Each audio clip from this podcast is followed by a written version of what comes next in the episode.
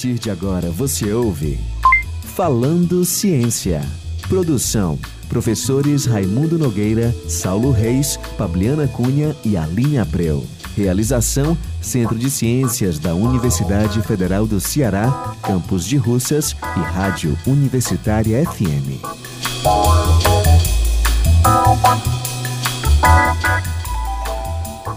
Boa tarde a todos, esse é o Falando Ciência, programa da Rádio Universitária FM 107,9, apresentação minha, professor Raimundo Nogueira da Costa Filho, dos nossos queridos Saulo Reis. Tudo bem, Saulo? Como vai? Tudo ótimo, Raimundo. Boa tarde. A nossa querida Diana Azevedo, do Departamento de Engenharia Química da Universidade Federal do Ceará. Tudo bem, Diana? Tudo bom, Raimundo? Boa tarde a todos. E da nossa voz magnífica, chamada Pabliana, do Departamento de Química Orgânica e Inorgânica da UFC. Tudo bem, Pabliana? Tudo bem, Raimundo? Boa tarde aos nossos Boa ouvintes. Tarde. Só lembrando que o Saulo também é do Departamento de Física da Universidade Federal do Ceará. Bem, no tema de hoje nós vamos falar um assunto que está muito na moda. Vamos falar de carbono, nanociência e nanotecnologia. E para falar sobre esse assunto, nada mais, nada menos do que o nosso excelentíssimo professor Antônio Gomes de Souza Filho. Ele é professor do Departamento de Física da Universidade Federal do Ceará. E no Falando Ciência de hoje teremos no quadro Era uma vez na Ciência um pouco da história, né, de o que é que é nanotecnologia e nanociência. Depois, no Fazendo Ciência, a gente vai conversar com o professor Antônio Gomes. E perguntas, comentários e sugestões, por favor, enviar e-mail para falandociência.gmail.com ou na nossa conta do Instagram, arroba falando ciência. Era uma vez na ciência.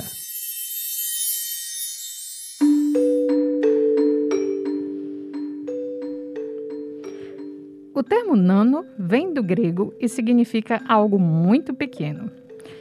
Tudo que é da ordem de 10 a menos 9 do metro está na escala nonométrica. Essa é a escala atômica e o estudo dos materiais a nível molecular e atômico, através de modelos teóricos e de experimentos, é o que chamamos de nanociência. Já o termo nanotecnologia é a capacidade de manipular, controlar, manufaturar os materiais nessa escala de tamanho tão pequena. O conceito de nanotecnologia foi introduzido pelo físico americano Richard Feynman em 1959. Ele previu a miniaturização da tecnologia, imaginando máquinas que construiriam máquinas menores até o nível atômico. Contudo, já no século IV, na Roma Antiga, temos um exemplo de nanotecnologia. O objeto da Roma Antiga, conhecida como Cálice de Licurgo, que está atualmente no Museu Britânico e tem mais de 1.600 anos de história, é conhecido por uma peculiaridade. Quando ele é iluminado pela frente, tem a cor verde. Quando iluminado por trás, parece ser vermelho sangue. Em 1990, análise com microscópio de pequenos fragmentos quebrados do objeto revelaram que o vidro foi misturado a partículas de ouro e de prata com 50 nanômetros de diâmetro. Com essa medida, seriam necessárias mil delas para atingir o tamanho de um grão de sal de cozinha, o que faz com que os romanos antigos passem a ser considerados os pioneiros da nanotecnologia. Hoje em dia, materiais compostos utilizam elementos em nanoescala para tornar todo tipo de coisa melhor, mais forte e mais rápida, de tecidos a cosméticos, telas de TV e painéis solares.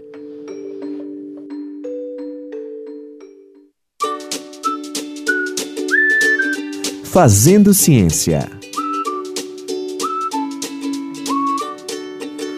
Boa tarde, meu caro professor Gomes. E essa nano-história aí é realmente mais ou menos fidedigna? O que é que você pode uh, nos acrescentar sobre, de fato, essa definição de nanociência, nanotecnologia? Nos fale um pouco sobre esse assunto que está na boca de todo mundo hoje em dia, né? Boa tarde, Raimundo. Boa tarde, Diana, Saulo, Fabiana. Obrigado pelo convite. Bem, está correto, a nano-história está correta. Mas, é, de fato, eu gostaria apenas de adicionar algumas coisas é, no sentido de avançar um pouco mais no entendimento do que é a, a, a, nanociência, o que é a nanotecnologia. Né? De fato, esse nome apareceu oficialmente ali no início da década de 70, Exato. Né? e mais como estratégia de, de congregar diferentes é, conhecimentos de diferentes áreas. Né? A nanotecnologia, de fato, ou a nanociência é uma convergência de diferentes áreas, da, das ciências dos materiais de uma forma geral, é, com é, as tecnologias é, das, com a engenharia em particular. Né? Então, é, é, nessa, é nesse campo que a nanotecnologia se, se insere, ou seja, o encontro das ciências dos materiais com as engenharias. Então, basicamente, é isso que eu... Gomes, a gente sabe pela tua trajetória que você tem atuado fortemente em relação ao carbono que é uma coisa tão antiga, né? Que está em toda a matéria Como orgânica. assim tão antiga, já? Ele sempre existiu. sempre existiu, exatamente. O, o, que eu quero dizer é que é uma substância, não é uma terra rara, né? Não é algo assim... Entendi. Fala um pouquinho sobre isso, como é que até hoje a gente continua encontrando desafios no nível molecular para manipular o carbono e o que é que ele pode nos dar, né, de benefício para a sociedade. Ah, ok. Isso é muito interessante porque o, elemento carbono, né, está ali na, na, tabela periódica, não é, o, não é o primeiro, também não, não, não é um dos últimos ali na sequência, ele, mas ele é um elemento interessante porque ele é, o, ele é o cara, vamos dizer assim, do ponto de vista da química talvez não seja, assim, não é à toa que a, a, vida, de uma forma geral, pelo menos da forma como a gente conhece, é baseada em carbono, né? Então, o carbono, ele está na posição certa da tabela periódica porque ele não é tão pequeno e também não é tão grande. O silício está logo abaixo dele, né? tem a mesma química, vamos dizer assim, em termos de número de elétrons na última camada, mas ele é um pouco maior. Isso dificulta várias coisas. Mas tem outro aspecto importante o carbono ele nem tem elétrons a mais, nem tem elétrons a menos para formar as hibridizações. Então, ele tem uma química muito mais rica do que a química do boro, que tem elétron a menos, e tem muito e uma química muito mais rica do que a química do nitrogênio, que tem um elétron a mais. Então, ele está no lugar certo, né? E por estar no lugar certo, ele é capaz de formar diferentes hibridizações, ou seja, diferentes formas de ligação e isso nos surpreende a cada dia. Né? E no contexto da nanociência e da nanotecnologia, eles apareceram como os materiais modelo. Modelo porque são simples de calcular, é, são materiais compostos por um único elemento, que é carbono, e com as mais variadas propriedades, né? desde conduzir a eletricidade muito bem a não conduzir nada de eletricidade e sem, sem mexer na, na, na composição química. E talvez o, o carbono, talvez não, com certeza é um dos exemplos clássicos na área de materiais, porque materiais não é uma área simples de fazer previsões, pela complexidade que é. Talvez seja, talvez não, é o exemplo onde as previsões teóricas foram realizadas primeiro do que as realizações experimentais e todas foram confirmadas. Né? Então, a previsão, por exemplo, de que nanotubos de carbono poderiam ser metálicos ou semicondutores foi feito bem antes das realizações experimentais. Foi feito no final da década de 80 e a confirmação experimental só veio aparecer no final da década de 90. É, já no Canadá, lá no, no, início dos anos 50, né, aquele, o cientista Wallace, né, acho que é Ben Wallace o nome dele, fez o primeiro trabalho, por exemplo, sobre grafeno teórico, entendeu? E ficou adormecido aí por várias décadas. Né? Aí o Raimundo e o, o Raimundo e o Gomes aí falaram de dois, do, duas, dois materiais de carbono, né? O nanotubo e o grafeno. É, eu queria que o Gomes falasse um pouco mais sobre eles, o que é que eles podem fazer, como eles podem ser úteis, né? É, na ciência. E para quem está nos escutando, né, quando a gente faz química orgânica lá no ensino médio, a gente tem muitos ouvintes do ensino médio, é tudo C, C, C completa por H. E e o que a gente conhece é o grafite também, que é parente desses aí. Então, fala um pouquinho para o nosso ouvinte dessas diferenças e o que é que isso impacta propriedades, etc. Ok, legal. O carbono é muito bom para a gente ilustrar um conceito central na nanociência. Na nanociência e na nanotecnologia, como a Pabliano mencionou no início, é, a, o tamanho e a forma definem as propriedades. Né? Então, eh, diamante é muito diferente de grafite e ambos são formados apenas por é, carbono. Isso simplesmente pelo fato de que um, em uma das configurações no grafite, é, o carbono é planar, forma planos, e no diamante ele forma estrutura tri tridimensional. São propriedades completamente diferentes.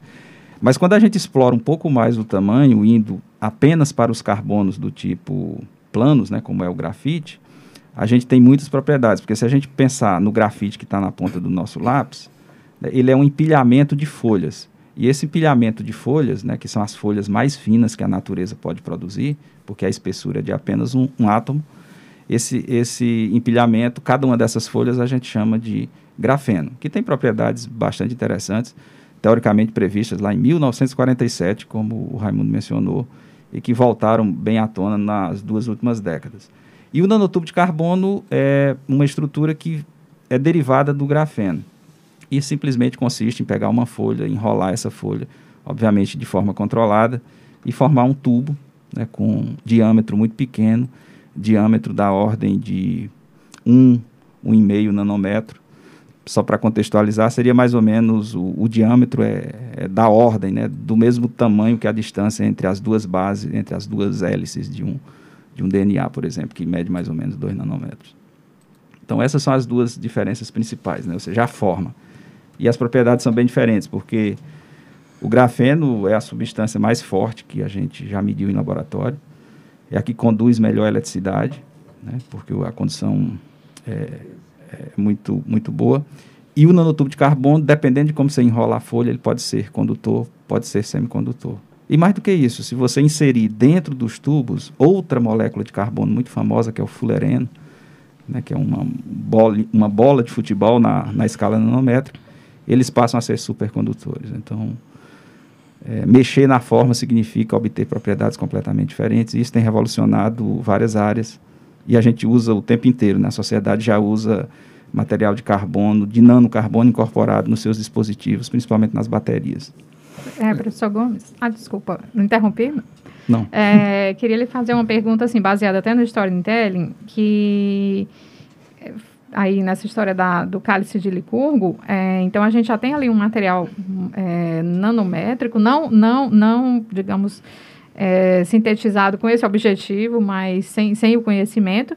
E a gente então pode dizer que as estruturas nanométricas estavam aí, ou estão aí, ou, ou de repente até já foram desenvolvidas na história da humanidade, mas não se percebia como estrutura nanométrica pela falta do equipamento, do instrumento que pudesse medir, de, pudesse ver, entre aspas, né, que e Perfeito. aí o desenvolvimento de técnicas, né, como microscopia, possibilita. Perfeito. As nanoestruturas, né, os nanomateriais, eles estão aí há muito tempo. E, de fato, o exemplo mais rico que a gente tem é a biologia.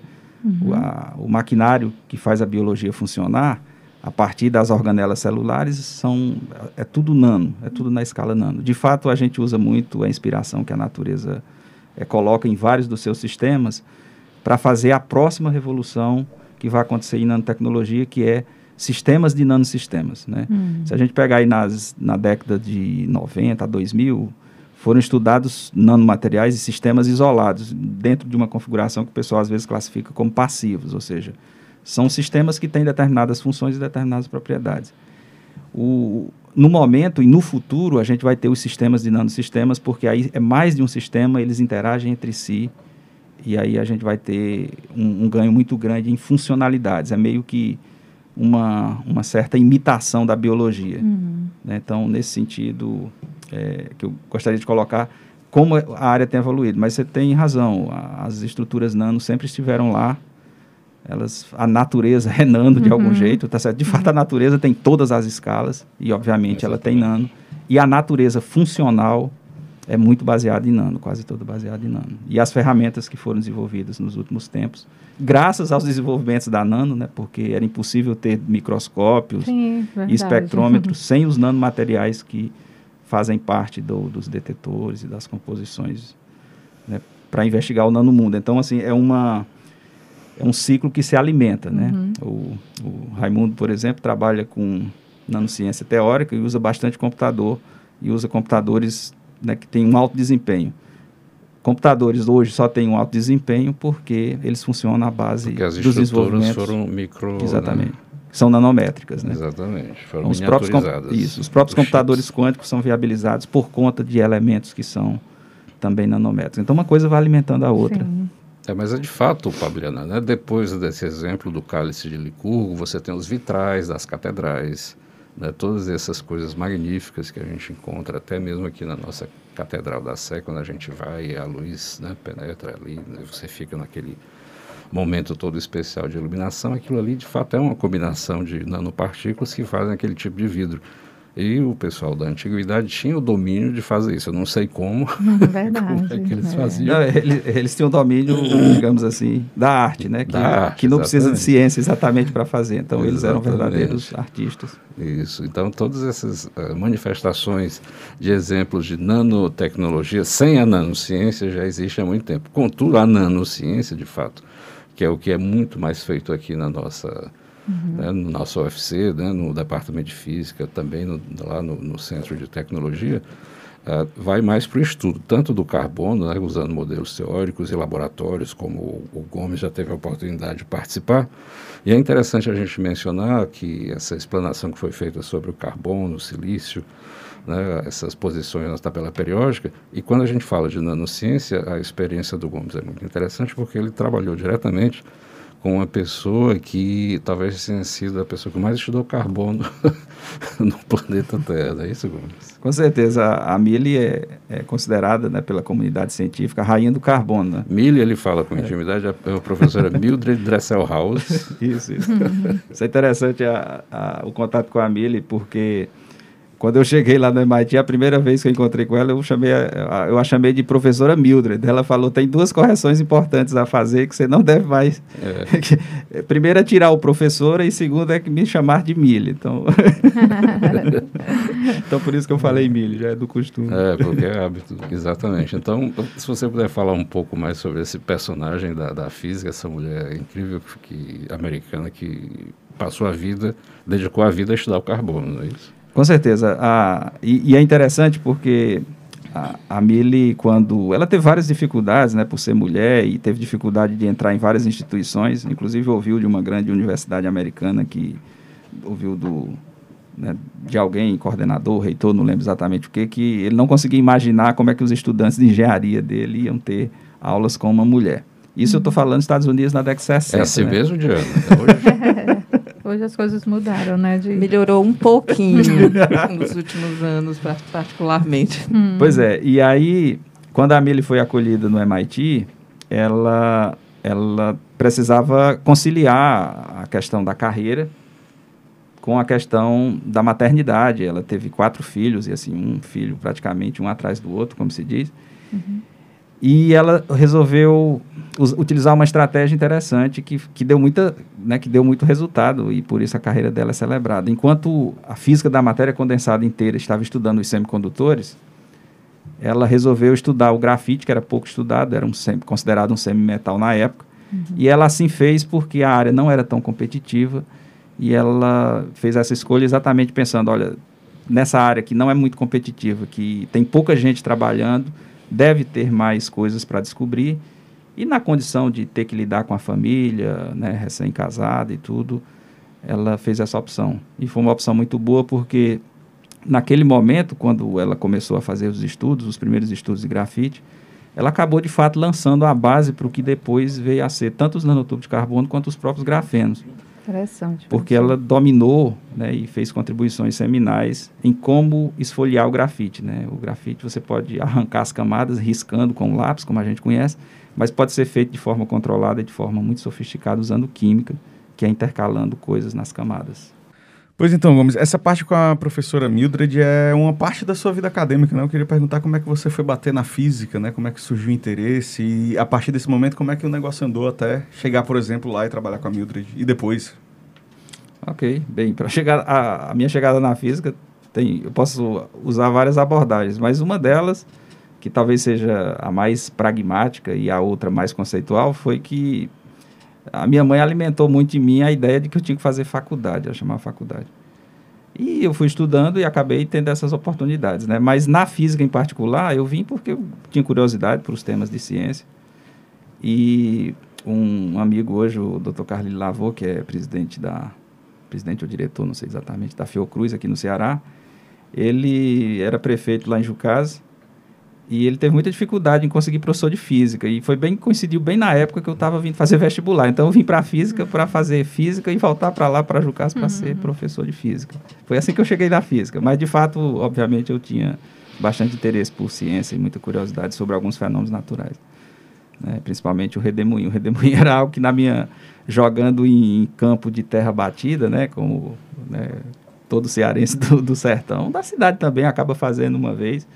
É, a gente era interrompido. Acho que o Saulo não tem esse tipo não, de experiência. Não. Joguei, rapaz. Eu morava na Lagoa Redonda, na época que a Lagoa Redonda não Era? tinha aquela rumo de casa Na que época tem que a hoje. lagoa não era redonda. é. né? E aí, de repente, a gente era, tava todo mundo no campo jogando bola, de repente era surpreendido por um rendemoinho, a poeira subindo, né? E tinha uns mais fortes, outros mais fracos. E Aí você dizia entrou no departamento de física, fez o. o- na, na época era vestibular ainda, eu suponho. né? Vestibular, A gente é. não fala de, de datas e idades aqui, mas era vestibular ainda, sabe? Fez o Não é vestibular. tão longe, 93, 20, Olha aí, 27 ele- anos atrás, 28 anos atrás.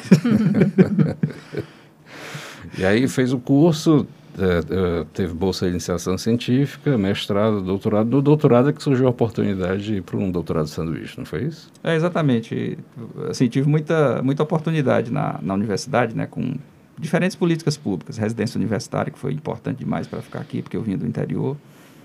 É, bolsa de iniciação científica, né, mestrado, doutorado. Mas aí no, no, no doutorado, realmente, por meio das conexões que o Departamento de Física aqui da UFC, né, por meio do professor Josué, que era o meu orientador, foi o meu orientador, ele tinha com Belo Horizonte, né? A, a física experimental do Ceará sempre colaborou bastante com a física experimental da Universidade Federal de Minas.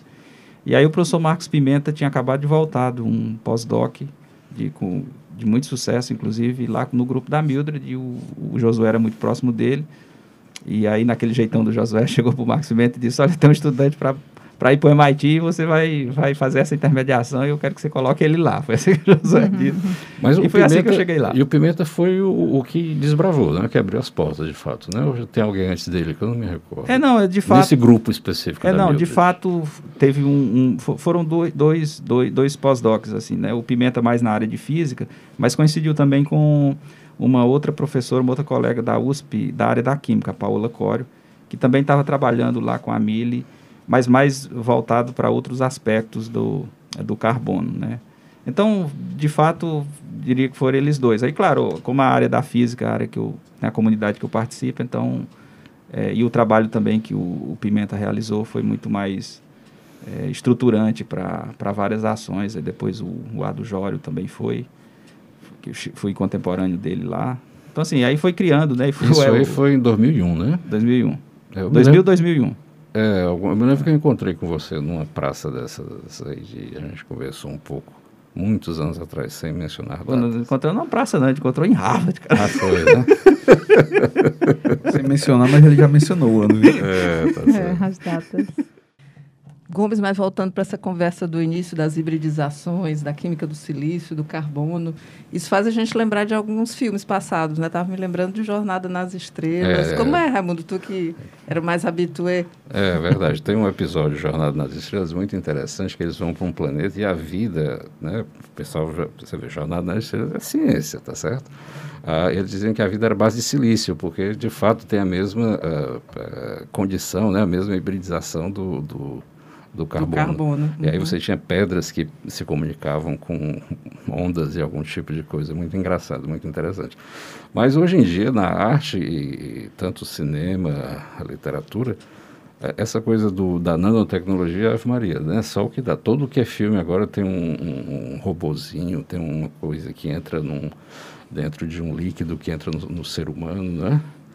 É, Você também já está caminhando por isso. É, aí. de fato é o seguinte, essa é uma, essa é uma, você colocou num ponto interessante, porque esses simbolismos que são criados na ficção científica, ou às vezes com a própria arte, de uma forma geral, é, acaba inundando o imaginário das pessoas sobre determinado tema. E, de fato, a ideia das maquininhas, né, entrando no corpo, fazendo limpezas, ela criou um efeito colateral e uma resistência muito grande a vários setores da sociedade de que a nano era muito perigosa. Inclusive as vacinas, né? É, pois é, eu não sei se as vacinas vêm dessa, mas é, então essa ideia de que você tem robozinhos e tudo não foi uma, uma estratégia muito boa que, a, que apareceu na, no contexto da nanociência, criou muita resistência, as pessoas ficaram muito... De fato, a gente tem moléculas e materiais funcionais que fazem um trabalho muito sofisticado, mas o nosso corpo também faz isso, né? Mas isso me remete à importância de, de programas de divulgação científica como esses, inclusive o trabalho das sociedades científicas, né, Gomes? Acho que a ABC de que você participa faz um, um- trabalho bem interessante em tempos assim de obscurantismo científico, digamos. Sim, claro. É importante esclarecer para as pessoas né, a- essa questão do, do que é seguro, do que não é seguro. e do que é, assim, mero ficcionismo e o que é as coisas que são inspiradas em conceitos né, científicos. A Diana tocou num ponto agora interessante das academias de ciência e também Gomes mencionou um pouquinho mais cedo sobre as políticas uh, uh, universitárias, as políticas que permitem com que o aluno tenha pelo menos uma estadia né, dentro da universidade mais uh, duradoura. Eu acho que isso pode ser um assunto para uma nossa, para uma próxima conversa, né, já que o nosso tempo aqui está quase esgotado, segundo o nosso amigo Zé Raimundo.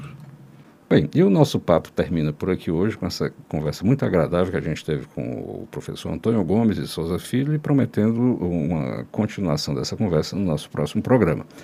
Você pode acompanhar o nosso programa toda segunda-feira às 14h30 na Rádio Universitária FM 107,9, com reprise aos sábados, às 1h30 da tarde. Nosso conteúdo também será disponibilizado no site da Universitária FM, radiouniversitariafm.com.br e está nas várias plataformas como Spotify e SoundCloud.